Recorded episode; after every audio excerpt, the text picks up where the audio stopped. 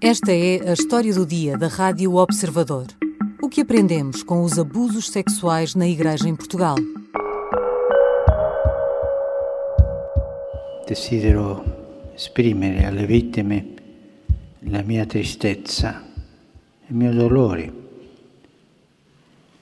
per i traumi che hanno subito e anche la mia vergogna, la nostra vergogna, la mia vergogna, per la troppo lunga incapacità della Chiesa di metterle al centro delle sue preoccupazioni. Em outubro de 2021, depois de um relatório apontar que desde 1950 os abusos sexuais de crianças na Igreja Católica em França fizeram pelo menos 330 mil vítimas, o Papa Francisco falou no momento da vergonha.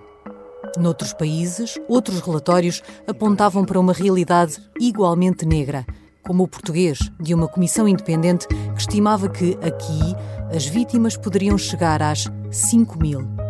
Depois disso, pouco. Uma nova comissão, reações contraditórias de diferentes bispos e a incerteza sobre o que ou se alguma coisa mudou.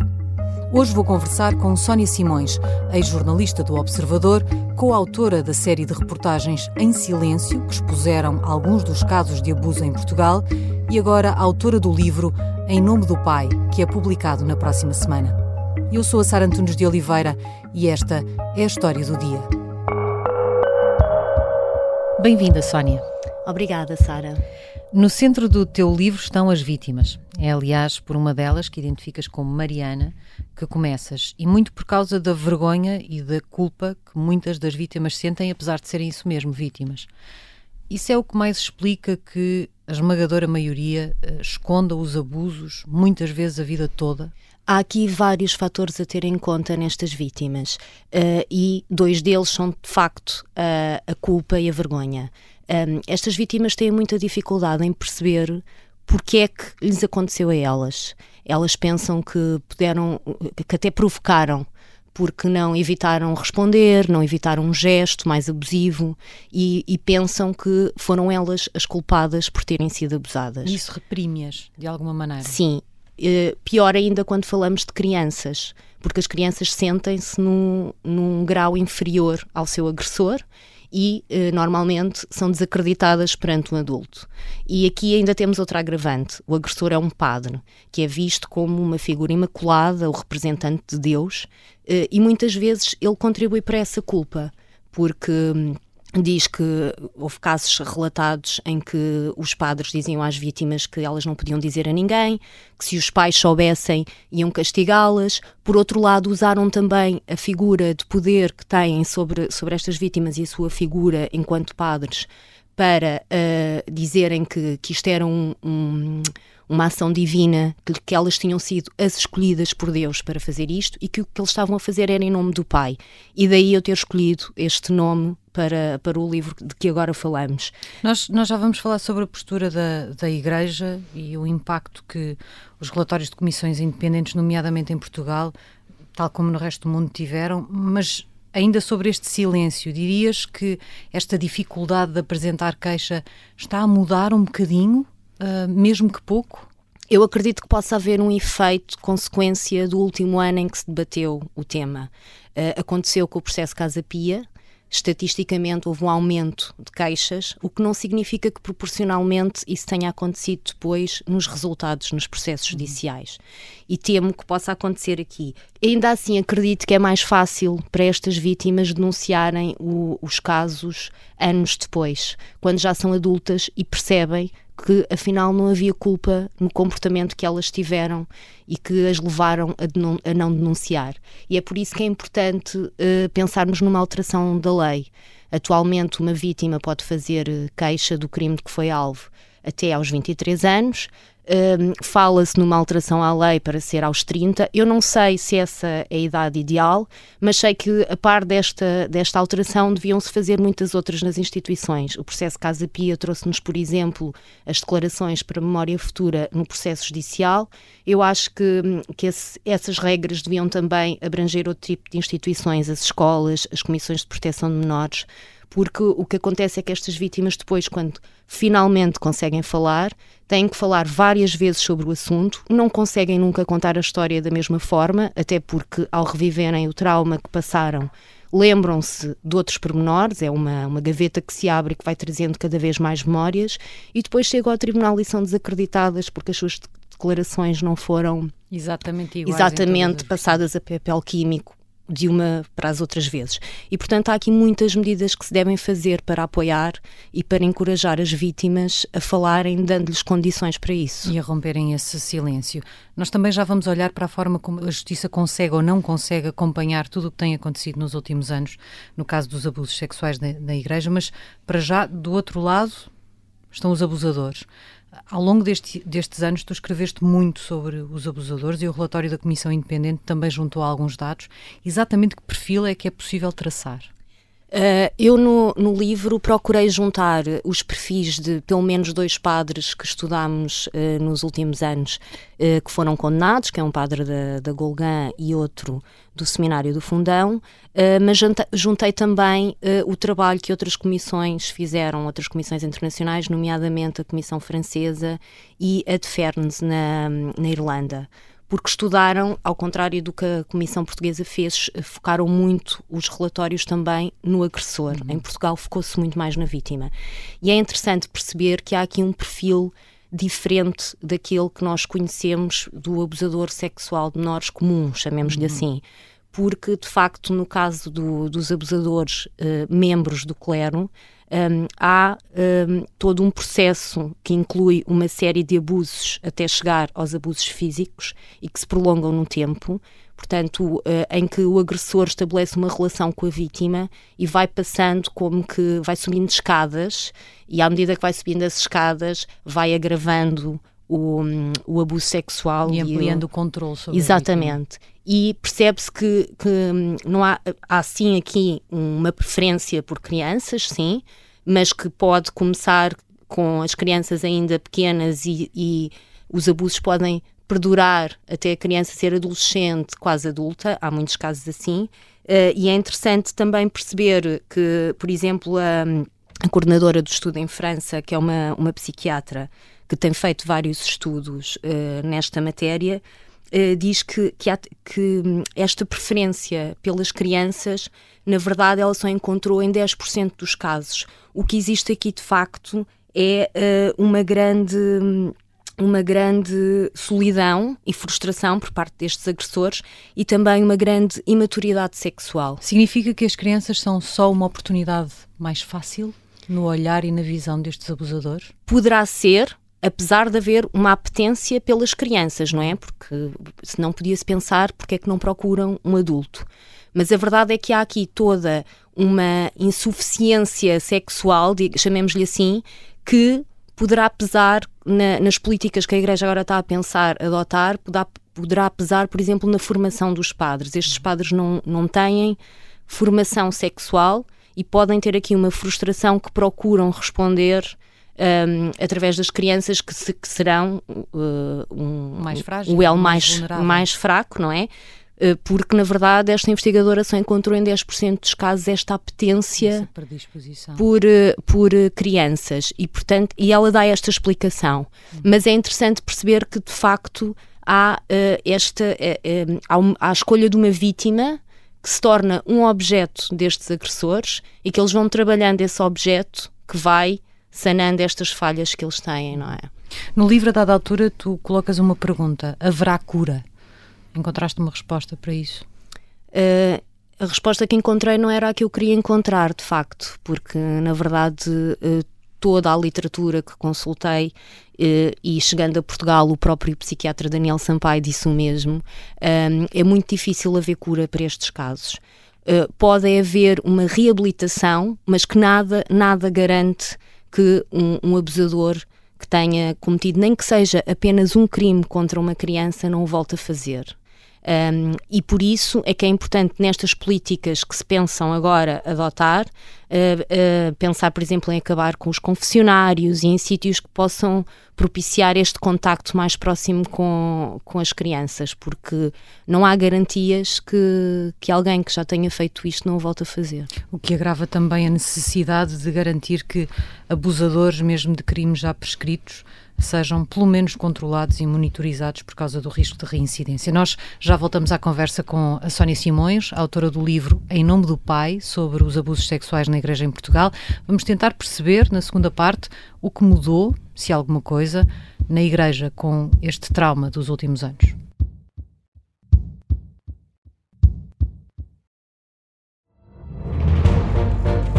Esta é a história do padre obcecado com a infiltração do comunismo na Igreja que tentou matar o Papa em Fátima. Que raio de coincidência! No dia 13 de maio. E, a partir desse momento, o Papa Voitila nunca mais deixa de olhar para Fátima.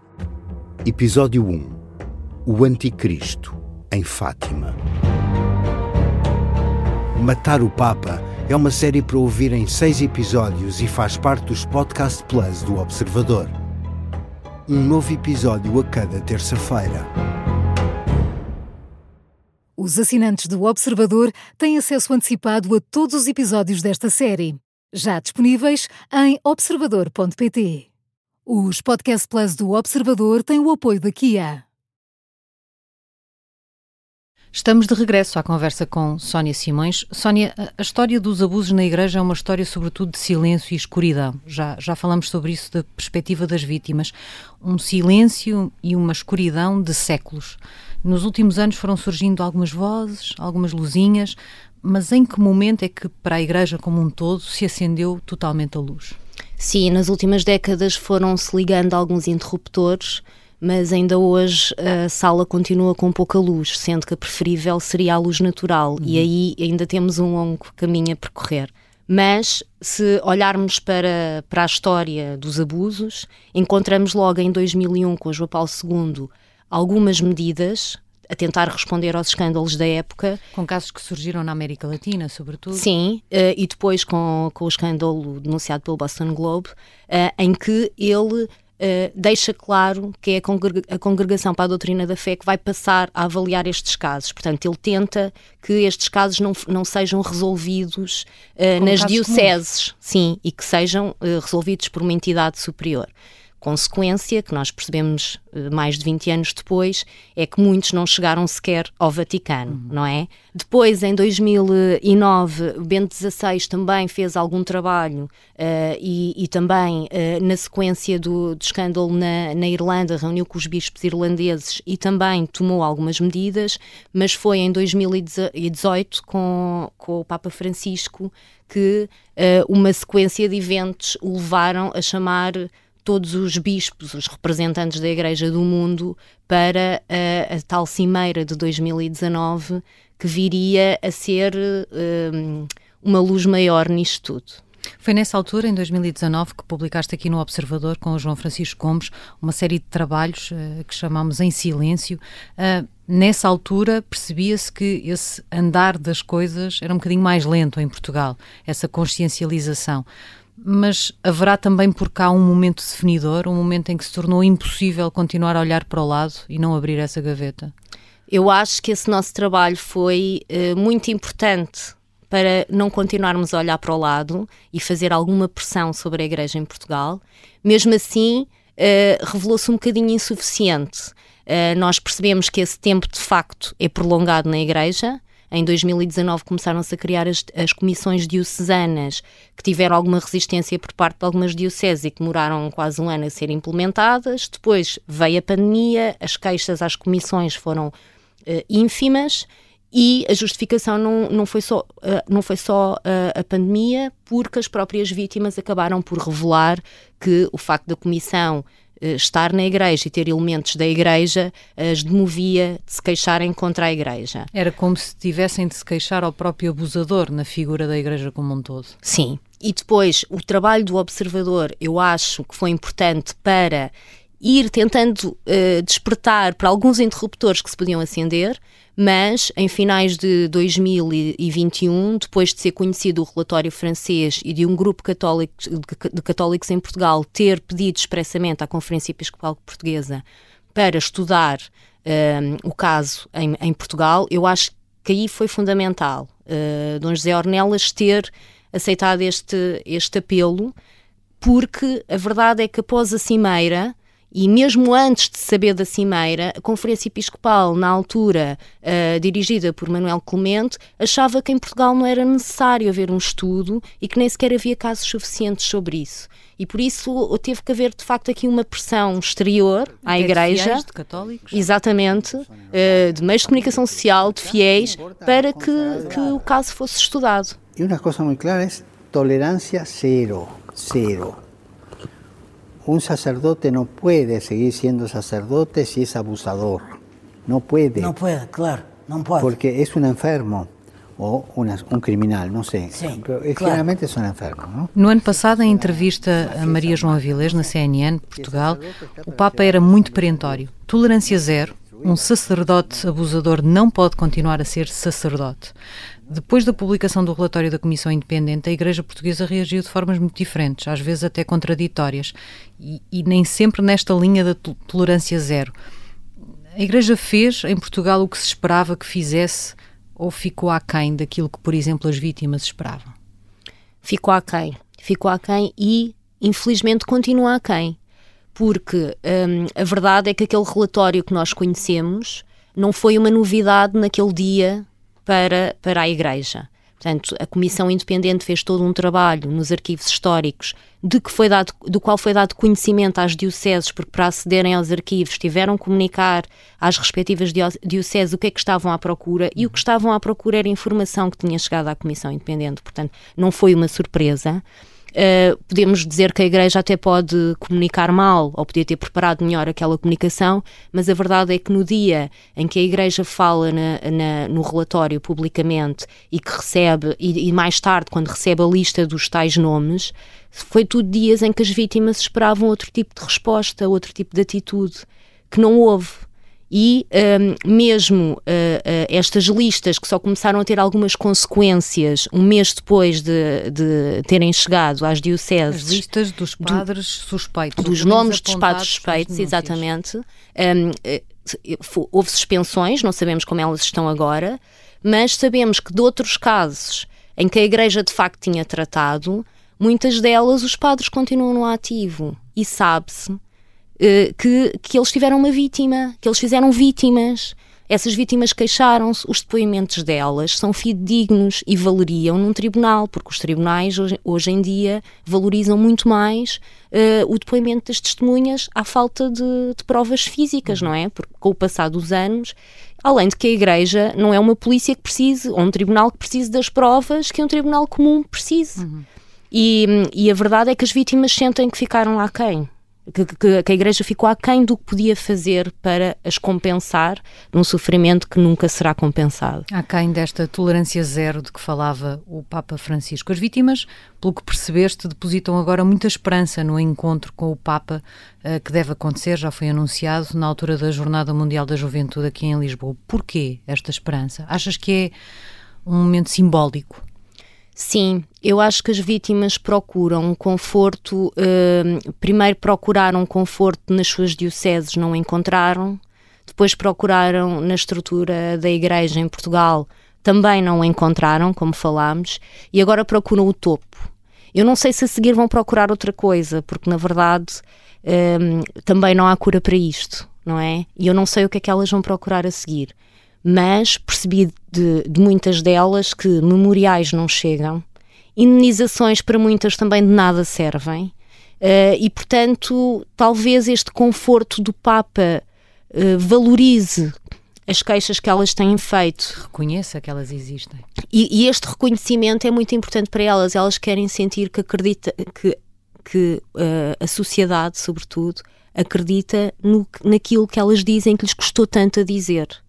Um, e infelizmente o que se tem passado até agora é que há sempre uma dúvida a pairar sobre estes depoimentos. E acho que isso é uma tortura para estas Essa vítimas. Dúvida mata. Há ainda um outro lado disto, já falamos um bocadinho na primeira parte, o lado da justiça. A justiça tem sabido acompanhar, uh, acompanhar esta torrente de casos que surgiram uh, na sequência da Comissão Independente e que estavam escondidos alguns há tanto tempo. É fundamental que saiba acompanhar, se não sabe. Sim, uh, há aqui um, um, um, aspecto que me causa alguma angústia. É que nós percebemos que quando há uma queixa anónima sobre um crime económico, sobre uma empresa, sobre um político, uh, o Ministério Público encaminha imediatamente para a Polícia Judiciária e faz uma investigação. E o que nós percebemos nos processos com as vítimas da Igreja é que as queixas anónimas que chegaram da Comissão Independente ao Ministério Público, nem sequer, na maior parte delas, seguiu para a Polícia Judiciária porque não havia uma vítima. E, portanto, não se percebe porque é que nos crimes é preciso haver uma vítima para investigar e noutros, não. E é por isso que tu, também a propósito do lançamento do livro, queres juntar estes três elementos à conversa num debate no dia 20, em que queres juntar uma vítima, um elemento da Igreja e um elemento da Polícia Judiciária, precisamente porque tudo isto só pode avançar se estas três entidades, vamos dizer assim, estiverem absolutamente sintonizadas. Obrigada, Sónia. Obrigada. Sónia Simões foi jornalista do Observador e dedicou uma parte dos últimos cinco anos a investigar os abusos sexuais na Igreja Católica em Portugal. Na próxima semana lançou o livro Em Nome do Pai, sobre o mesmo tema. Esta foi a história do dia. Os sons que ouvimos do Papa Francisco foram retirados da Vatican News e da CNN Portugal. A sonoplastia é do Artur Costa, a música do genérico é do João Ribeiro. Eu sou a Sara Antunes de Oliveira. Até amanhã.